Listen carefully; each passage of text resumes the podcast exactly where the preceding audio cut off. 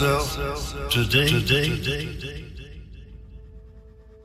to see if I still feel.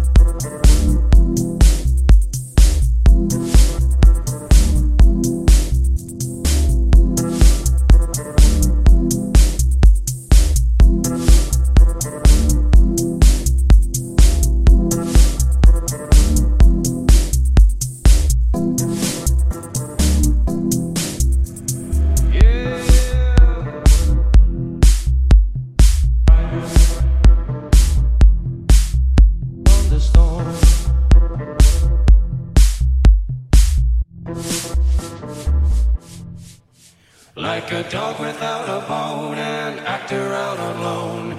Riders on the storm, yeah.